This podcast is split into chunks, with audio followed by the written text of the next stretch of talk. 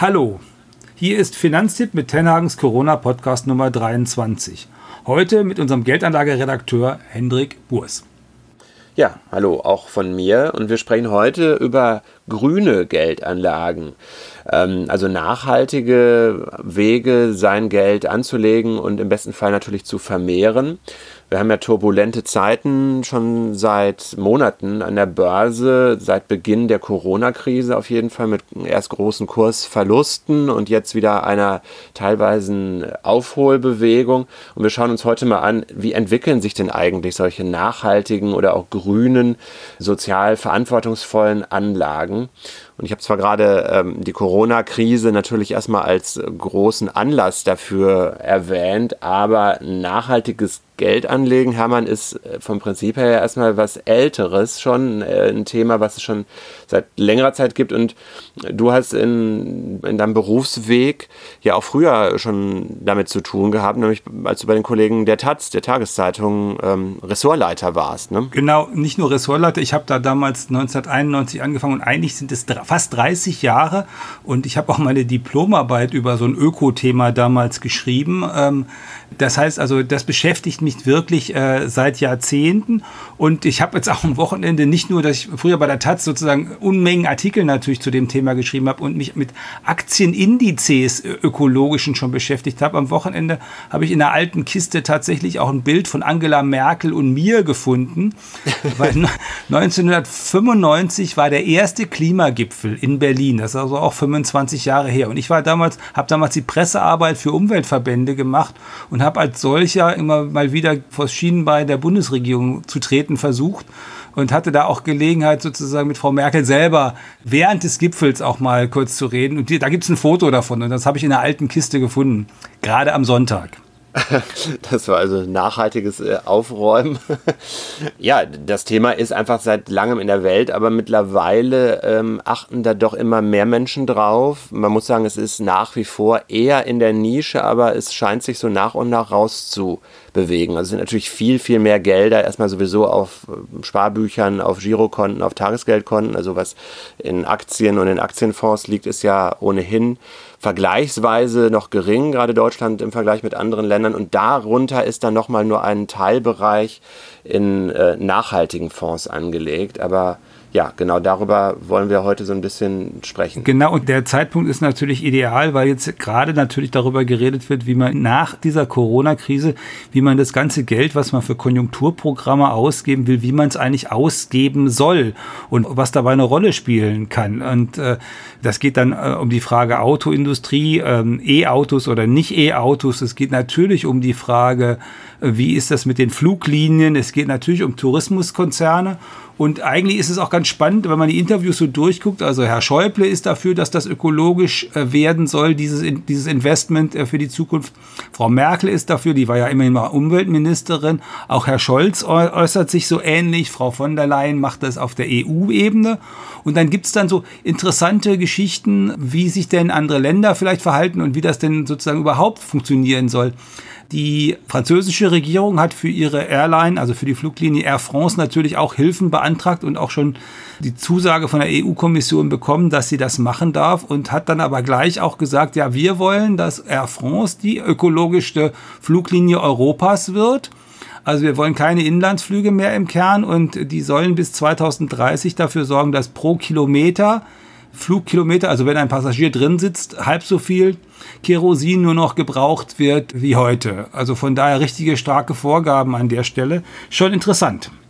Ja, und es ist zumindest äh, zu kurz gedacht, wenn man sagt, wer nachhaltige Geldanlage haben will, der muss mit weniger Rendite auskommen es ist halt ein breites Feld. Natürlich äh, gibt es Varianten, wo man vielleicht nachher, da kommen wir auch bestimmt noch zu, mit 0 Euro dasteht. Das wäre natürlich der GAU. Aber wenn man sich mal einen sehr breiten Index anschaut, der sich mit nachhaltigen Firmen aus der ganzen Welt beschäftigt, nämlich der MSCI World SRI oder SRI anschaut, der Socially Responsible Index, dann sieht man, dass der ähm, im Vergleich mit dem normalen, in Anführungszeichen, MSCI World einigermaßen ähnlich läuft, aber einen ganzen Tacken besser sogar abgeschnitten hat. Also beispielsweise im März jetzt wirklich ein äh, Monat mit äh, starken Kursverlusten, eben auch durch die Corona-Krise. Da hat der normale MSCI World rund 13 Prozent verloren und sein nachhaltiger Bruder nur knapp 11 Prozent, also zwei Prozentpunkte weniger stark verloren.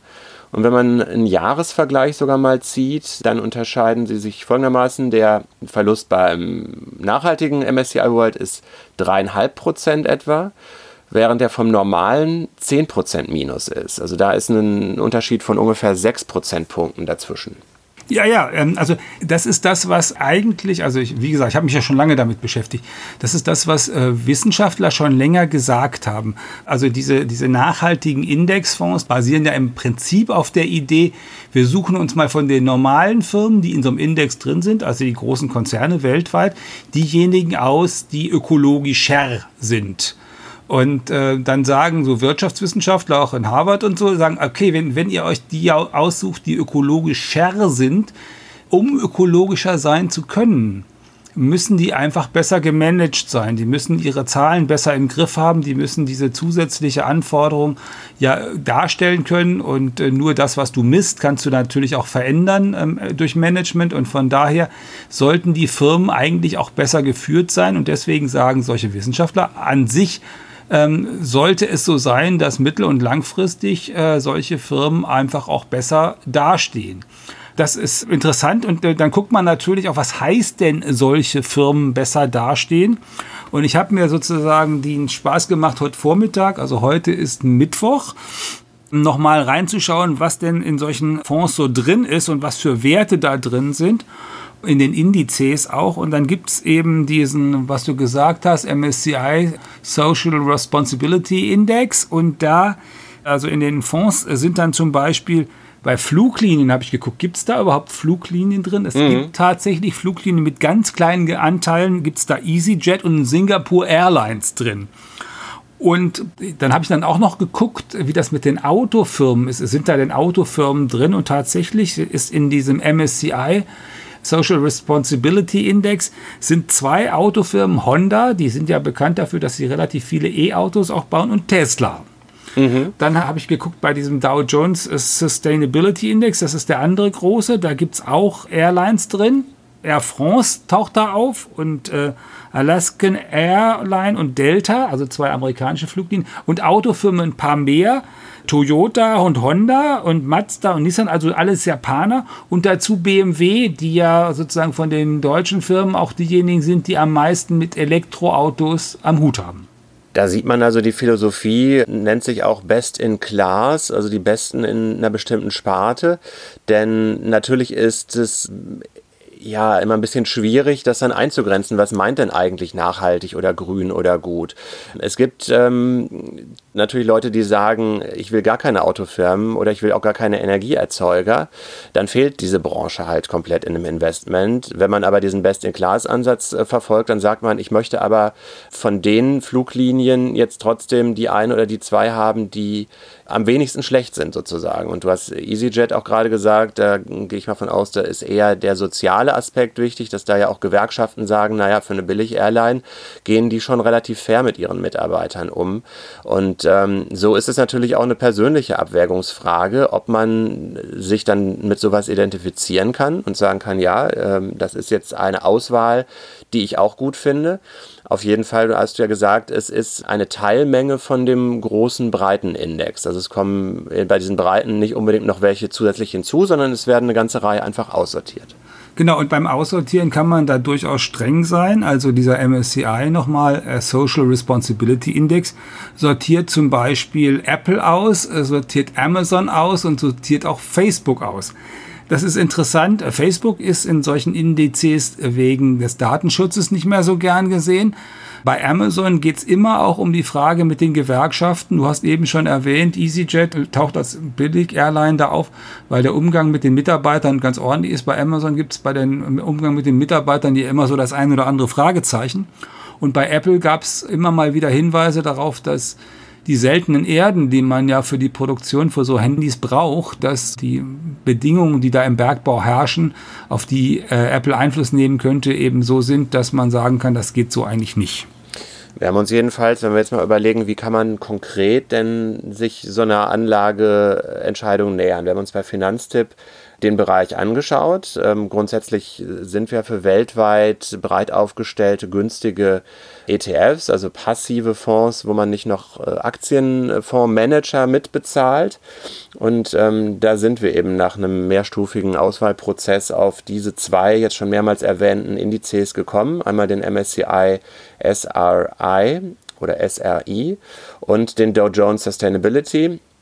Das könnt ihr euch auch in unserem Ratgeber Nachhaltige Geldanlagen auf finanztipp.de anschauen. Und da sind entsprechend auch die Kategorien nochmal aufgelistet, die rausgestrichen wurden bei dem MSCI, SRI zum Beispiel Alkohol, Tabak, Glücksspiel, Waffen, Atomkraft, Pornografie oder Gentechnik. Und dann habt ihr da auch die Übersicht, wie viele denn dann in Anführungszeichen noch übrig bleiben. Das sind knapp 400 Unternehmen bei dem einen Index und beim Dow Jones äh, Nachhaltigkeitsindex sind es etwas mehr, weil da auch Schwellenländer mit drin sind, nicht nur Industrieländer. Und dann landet man bei ungefähr 600 Unternehmen. Das ist immer noch eine relativ große Zahl, ähm, die dafür sorgt, dass ein Investment einigermaßen ausgewogen ist. Denn man möchte ja nicht unbedingt, wenn man sich nicht regelmäßig und intensiv mit seinem Depot beschäftigen will, dann immer gucken, ja, ist denn das konkrete Unternehmen, in dem ich da drin stecke, weiterhin noch gut? Das nimmt natürlich, das ist ja der Witz auch hinter so einem ETF, nimmt natürlich dann der Mechanismus dieses Index äh, euch ab. Genau, und die Fachmenschen sagen dann, das ist sozusagen die hellgrüne Variante. Das heißt, man kann äh, oder ihr könnt äh, ökologischer investieren und könnt euch dabei trotzdem auf so einen Index stützen und dafür sorgen, dass also die ganz schlimmen Finger sozusagen äh, damit nicht äh, refinanziert werden und dass ihr da nicht beteiligt seid, sondern eher diejenigen, die sich ein bisschen mehr Mühe geben dabei, dass diese ähm, Anlage ökologischer wird, dass die auch äh, ethisch wird und dass auch die Unternehmensführung besser funktioniert. Was ja schon mal ein wichtiger Schritt ist und was ein guter Schritt ist, wenn euch das wichtig ist, erstens, und wenn ihr zweitens aber nicht etwa die Zeit habt oder sozusagen die Muße oder Hobby, euch intensiv mit diesen einzelnen Firmen zu beschäftigen, weil in der Tat ist das ja so, wenn ihr euch nicht nur mit der Geldanlageseite beschäftigen wollt, sondern auch noch mit der Frage, wie gehen die eigentlich mit den Gewerkschaften in Malaysia um oder wie funktioniert denn eigentlich deren ähm, Beteiligungsportfolio oder sind die an irgendeiner Firma noch beteiligt, an der man nicht beteiligt sein wollte? Also schon viel Aufwand. Dann hättet ihr, dann hättet ihr einen ganzen Tag dran zu tun. Glaubt es mir, ich habe das eine Zeit lang gemacht, ziemlich hauptamtlich. Ja. Nee, dann wird das schon eher zu einer Hauptaufgabe und ähm, deswegen haben wir nach bestimmten Kriterien geschaut, ist der Nachhaltigkeitsbegriff hinreichend breit aufgestellt, hat der Index genügend Firmen drin, äh, geht er über genügend Branchen und Länder? Und dann sind wir auf drei ganz konkrete ETFs gekommen, die sich auf diese zwei Indizes beziehen. Und ähm, ja, die sind offizielle Finanztipp-Empfehlungen im Moment. Man hat natürlich trotzdem ein paar Besonderheiten. Wir haben ja gesagt, eine geringere Anzahl von Firmen als jetzt im in Anführungszeichen normalen MSCI World. Und das kann natürlich dazu führen, dass man etwas größere Klumpen hat, äh, wie Analysten auch sagen. Wenn wir uns jetzt mal konkret die Rolle von einer Firma wie Microsoft anschauen, das ist der größte Batzen im MSCI World äh, SRI. Und weil Microsoft als Aktie sehr gut gelaufen ist in der letzten Zeit, kann man daraus schon rein mathematisch ein Stückchen von diesem, was wir vorhin erzählt haben, von dieser etwas besseren Entwicklung in der letzten Zeit als der große Weltindex erklären. Das ist logisch. Also wenn Microsoft ein Gewicht von äh, ungefähr 11 Prozent in einem Index hat, dann zieht die natürlich diese Aktie die ganze Gruppe auch stärker rauf, als wenn sie nur ungefähr 2 Prozent hätte, wie im normalen Index. Man kann das auch nochmal richtig deutlich sehen. Ich habe auch nochmal geguckt. Also es gibt ja bei diesen Fonds immer Jahresberichte. Und wenn man dann reinschaut, dann stellt man schon fest, dass im letzten Jahr Microsoft zwar auch eine große Rolle gespielt hat, aber bei weitem nicht 11 Prozent, sondern deutlich unter 10 Prozent in diesen Index, äh, Indizes war. Und das heißt also, dass sie die größere Rolle spielen, liegt auch daran, dass sie gerade im letzten Jahr an der Börse besonders gut ausgesehen haben. Und mit ihrer neuen Politik ähm, besonders erfolgreich waren und äh, sozusagen neue Politik erfolgreich und gleichzeitig eben äh, ökologischer als die Konkurrenz bedeutet halt, dass die eine ganz, ganz große Rolle im letzten Jahr da gespielt haben. Ganz interessant ist jedenfalls, wir haben bei Finanztipp auch eine Analyse gemacht aus den letzten Jahren, was so die Schwankungen äh, bestimmter Indizes angeht. Und da sind die großen grünen Indizes, auf die wir uns da berufen, nicht stärker geschwankt als ihre nicht nachhaltigen Geschwister. Das ist ganz interessant, haben teilweise, wir haben es gesagt, auch über diese Vierjahresfrist, nicht nur über ein Jahr oder nur im März, eine bessere Leistung erbracht, eine höhere Rendite. Also da auch nochmal ein Vergleich von ungefähr einem Prozentpunkt besser über vier Jahre beim MSCI SRI und beim Dow Jones nachhaltig ist es ein bisschen schlechter, aber wirklich minimal, 0,2 Prozentpunkte. Das ist jetzt äh, keine Größenordnung, wo wir sagen würden, das eine ist jetzt auf jeden Fall besser oder das andere ist auf jeden Fall schlechter. Deswegen halten wir beides für eine Geldanlage für gut geeignet. Und wie gesagt, dem liegt ja eine gewisse Logik zugrunde.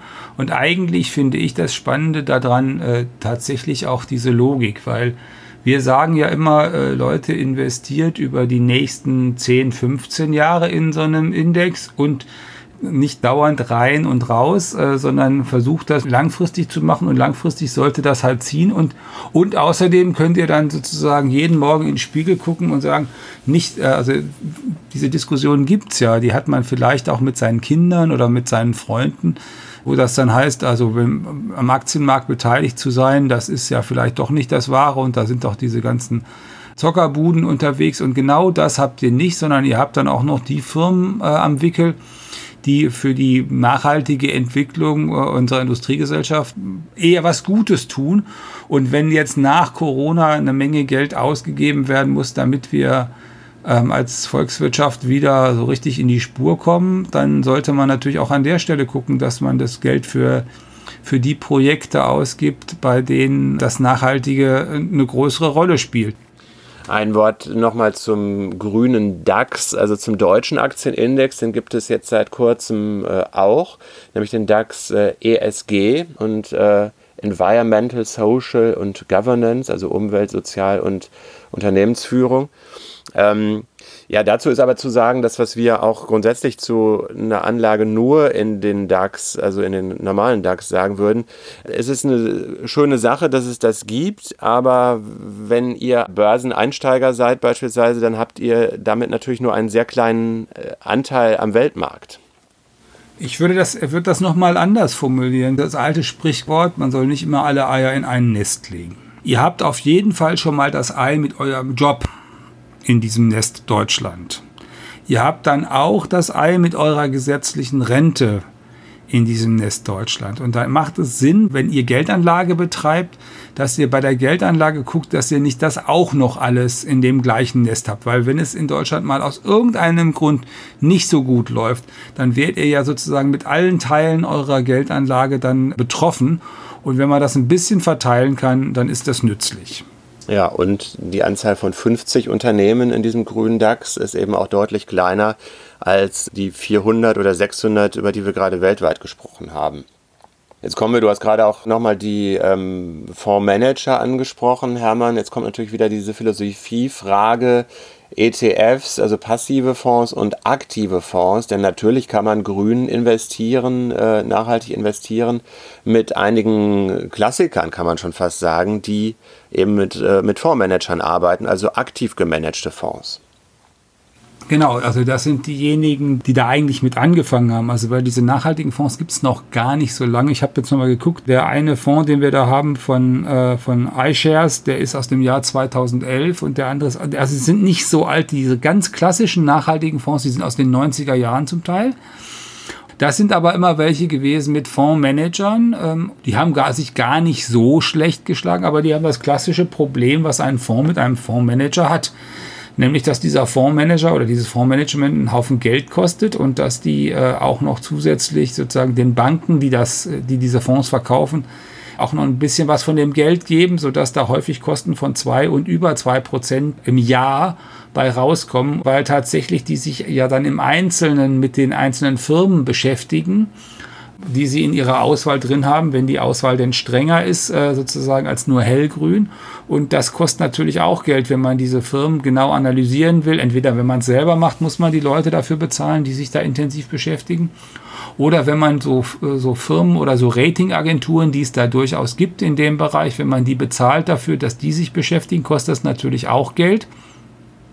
Und weil das dann auch noch so ist, dass tatsächlich diese Fonds in den ersten Jahrzehnten jedenfalls nicht so doll gewachsen sind. Also da war nicht so wahnsinnig viel Geld drin, verteilen sich diese Kosten auf vergleichsweise wenig äh, Anlagevolumen. Wenig heißt dann 200 Millionen, 300 Millionen Euro. Und das macht dann äh, tatsächlich diese Fonds auch ein Stück teurer. Große Fonds, um euch das mal so zu dimensionieren, also große Fonds, die haben durchaus mehrere Milliarden. Es gibt auch große Fonds, die über 10 Milliarden Euro haben, die in Deutschland sehr populär sind. Also wo 10 Milliarden Euro von eurem Geld oder dem Geld eurer Nachbarn oder eurer Eltern oder so drinstecken. Jedenfalls sind gute aktive Fonds natürlich dunkelgrüner als äh, die ähm, ETFs, die wir gerade als hellgrün bezeichnet haben. Ist halt dann mit, einem, mit einer Abwägung auch verbunden. Also die gehen dann auch durchaus transparent damit um. Ich habe mir den Ökovision mal angeschaut. Das ist eben einer von den klassischen aktiv gemanagten Fonds. Die schreiben auch jetzt im Moment rund um Corona haben sie natürlich auch viel umschichten müssen, sind erstmal viel stärker in Bargeld gegangen, also haben einige von ihren Aktien verkauft und dann eben Unternehmensanteile verkauft, äh, von denen sie dachten, dass sie durch die Corona-Krise wahrscheinlich eher unter Umsatz- und Ergebnisproblemen leiden werden. Zum Beispiel ähm, Konsumtitel raus oder Technologiebranche oder so und sind dann stattdessen aber Stück für Stück, weil eben Kurse auch günstiger waren, dann wieder zum Nachkaufen. Zum Beispiel in IT-Firmen reingegangen, weil mehr jetzt gestreamt wird, mehr Homeoffice gearbeitet wird, die Digitalisierung jetzt einen Sprung macht oder auch in Gesundheits Firmen reingegangen. Also da steckt dann eben viel Handarbeit drin. Ja, auch die entwickeln sich im Moment auch mit einem, mit einem Zuwachs an Anlegerinteresse. Die Consorsbank hat zum Beispiel den Ökovision gerade auch als Sparplan ähm, mit Vergünstigungen. Also da zahlt man gerade keinen Ausgabeaufschlag, wenn man den kaufen möchte. Ja, das ist ja genau das. Also wenn man denn schon diese gemanagten Fonds äh, nimmt, dann normalerweise macht man das ja mit der Idee, dass der, der Manager besser ist als der Index, als der Markt und man bekommt dafür mehr Rendite klappt in den wenigsten Fällen über lange, lange Zeiträume, klappt über kürzere Zeiträume schon mal, aber in den wenigsten Fällen über lange Zeiträume. Hier hat man ja noch ein bisschen, ah, oder könnt ihr noch ein anderes Motiv haben. Und das ist sozusagen, glaube ich, äh, nachhaltig oder nachhaltiger als Motiv auch. Und das kann man sich ja wenigstens mal überlegen. Äh, ihr wollt nicht weniger Rendite haben, sicher, aber ihr wollt vielleicht auch, dass dieser Fonds strenger mit diesen ökologischen Kriterien noch umgeht. Und deswegen ist es auch gerade bei den gemanagten Fonds natürlich wichtig, sich intensiv damit zu beschäftigen, was für Kriterien legen die denn eigentlich an. Ich mache dann immer mal mein Lieblingsbeispiel. Also Hilton ähm, ist ja eine Hotelkette. Gilt auch insgesamt als relativ ökologisch und besser äh, in dieser Hinsicht als viele andere Hotelketten. Ist aber in diesen Fonds häufig nicht drin, weil Hilton auch Casinos betreibt und weil Glücksspiel bei vielen solcher Fonds ausgeschlossen ist. Nun könntet ihr ja der Meinung sein, ob die Leute sozusagen ihr Geld am Roulette-Tisch verzocken oder nicht. Das ist euch aus ökologischen Gründen einigermaßen gleichgültig, wenn das nun mal eine ökologische Hotelkette ist und deswegen nehmt ihr das nicht so ernst. Dafür müsstet ihr aber dann genauer in diese Fonds reingucken und in die Managementregeln, die äh, sich der jeweilige Fonds gegeben hat und die die dann auch ausführlich darstellen, ob ihr bei dem einen oder bei dem anderen Fonds dabei sein wollt. Mhm. Ja, das ist auf jeden Fall dann die, die Abwägungsfrage. Aber es gibt, da wollte ich auch darauf hinaus, ja Abstufungen unter dem, was wir bei Finanztipp nicht empfehlen. Also nur weil wir jetzt sagen, das Beste, weil auch das ähm, am wenigsten arbeitsintensive für euch ist äh, ein ETF, auch bei nachhaltigen Anlagen, heißt jetzt nicht, dass wir jedem davon abraten würden, einen nachhaltigen aktiven Fonds zu nehmen. Das ist sicherlich nochmal ein paar Stufen besser als das, wo wir jetzt vielleicht noch drauf kommen, denn man kann natürlich auch nachhaltig investieren investieren Öko-Investments ähm, in Projekte am sogenannten grauen Kapitalmarkt. Da sagt der Name schon, dass das so ein bisschen komischer ist, weil man will ja eigentlich grün statt grau. Und ähm, da kommen wir schon in ziemlich risikoreiche oder vor allen Dingen Risiko ist grundsätzlich beim Aktienmarkt, aber auch noch undurchsichtigere Bereiche. Ne? Naja, also grau heißt der Kapitalmarkt deswegen, weil das nicht alles so, so klar geregelt ist, wie das bei Aktien oder wie das bei ähm, eurem Tagesgeld oder Festgeld geregelt ist. Und dann sind das häufig so unternehmerische Beteiligung und dagegen ist ja prinzipiell nichts einzuwenden. Also das heißt, ihr, ihr baut mit äh, 20 anderen Leuten, die jeweils viel Geld da reinstecken, ein paar Windräder oder ähm, klassischen Hotels oder vielleicht auch klassisch, ihr, ihr kauft dafür ein Schiff, ähm, so ein Containerschiff oder sowas.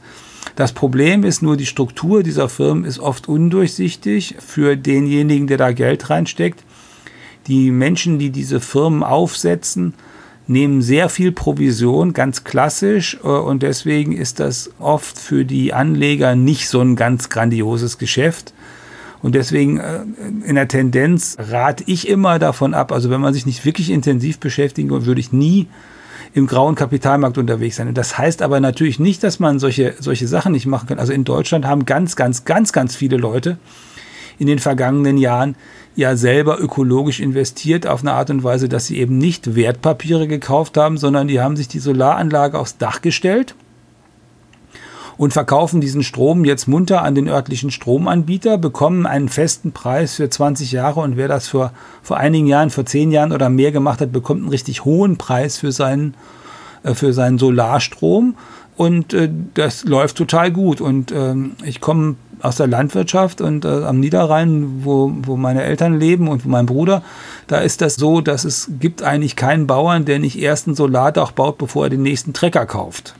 Mhm. Jedenfalls war das äh, über ein Jahrzehnt oder 15 Jahre so, weil die begriffen haben, dass wegen des hohen Preises, den sie vom Stromanbieter bekommen für ihren Solarstrom, dass das ein gutes Geschäft sein kann. Und wenn ihr da euch daran beteiligt habt, dann habt ihr sicher auch Freude daran gehabt. Aber das ist ja ein ganz gutes Beispiel dafür, je besser ich mir vorstellen kann, was mit dem Geld passiert, umso glücklicher werde ich ja vermutlich damit. Wenn ich jetzt äh, aus der Region komme, das ist ja auch bei so Bürgerenergievereinen, die gemeinsam Windräder anschaffen, das ist natürlich äh, ökologisch gesehen super.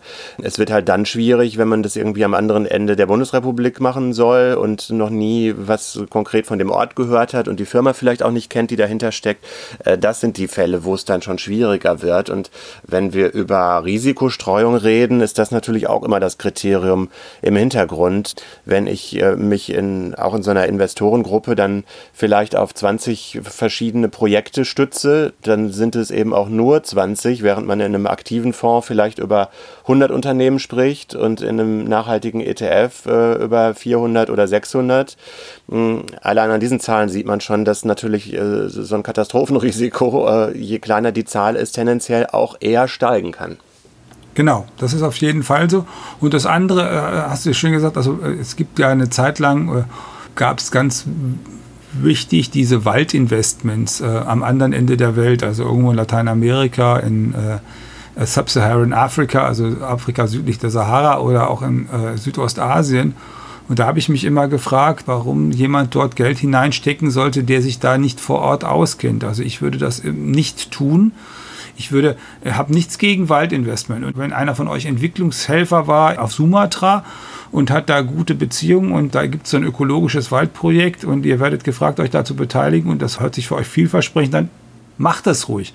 Wenn ihr aber nicht Entwicklungshelfer auf Sumatra wart, sondern sozusagen Südostasien per Fuß oder sonst wie noch nie betreten habt und auch nicht eine Promotion in Forstwirtschaft gemacht habe, dann würde ich davon eher die Finger von lassen. Jetzt ähm, sind wir natürlich nicht unbedingt aus den Turbulenzen der letzten Wochen so raus. Gerade gingen die Börsen äh, Anfang Mai, Ende April wieder ein bisschen besser. Aber wer weiß, was in der Corona-Krise noch kommt und was das dann auch für nachhaltige Anlage bedeutet.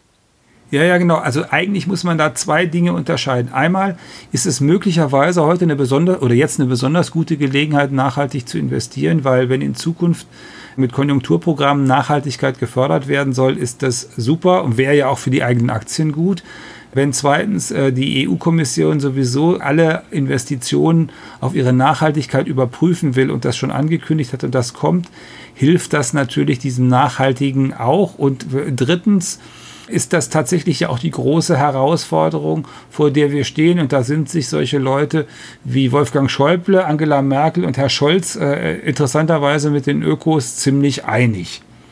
Was das noch nicht beantwortet, ist die Frage, wie denn eigentlich ökologisches Investment am einfachsten aussehen kann. Und da gibt es aber an sich seit, hm, ich sag mal, fünf Jahren eine Standardabfolge, die ihr einhalten könntet, wenn ihr wollt. Also am einfachsten mit dem ökologischen Investment ist das, einen ökologischen Aktienindexfonds zu kaufen, so ein ETF. Die gibt es, da seid ihr hellgrün unterwegs und da müsst ihr keine Renditeeinbußen äh, wahrnehmen. Das zweite, was ihr machen könnt, ihr könnt natürlich viel strengere Fonds nehmen, die gibt es am Markt auch. Die haben höhere Kosten, sind deutlich strenger, da müsst ihr euch aber intensiv damit beschäftigen wo ihr denn strenger sein wollt. Also wie viel Glücksspiel denn dabei sein kann und ob eine Whisky-Firma in so einem Aktienfonds noch drin sein kann. In vielen von diesen ökologischen oder ethischen Fonds darf sie nämlich nicht drin sein. Und das Dritte ist das, was ihr in Deutschland vielleicht in den letzten zehn Jahren selber schon gemacht habt. Jedenfalls ganz, ganz viele Leute oder 15 Jahre, die haben sich nämlich ein Solardach zugelegt und haben auf diese Art und Weise ökologisch investiert. Jetzt muss ich zum Thema Whisky aber nur ein Investment Karlauer bringen. Da gibt es zumindest ganz schön viele Prozente. Ja, mindestens die, genau. Äh, ich, hab, ich, ich hätte auch in meinem ökologischen Investmentfonds nichts gegen äh, eine Whisky-Distillerei und auch nichts gegen einen Weinberg, wer da drin ist. Also da hätte ich keine Einwände.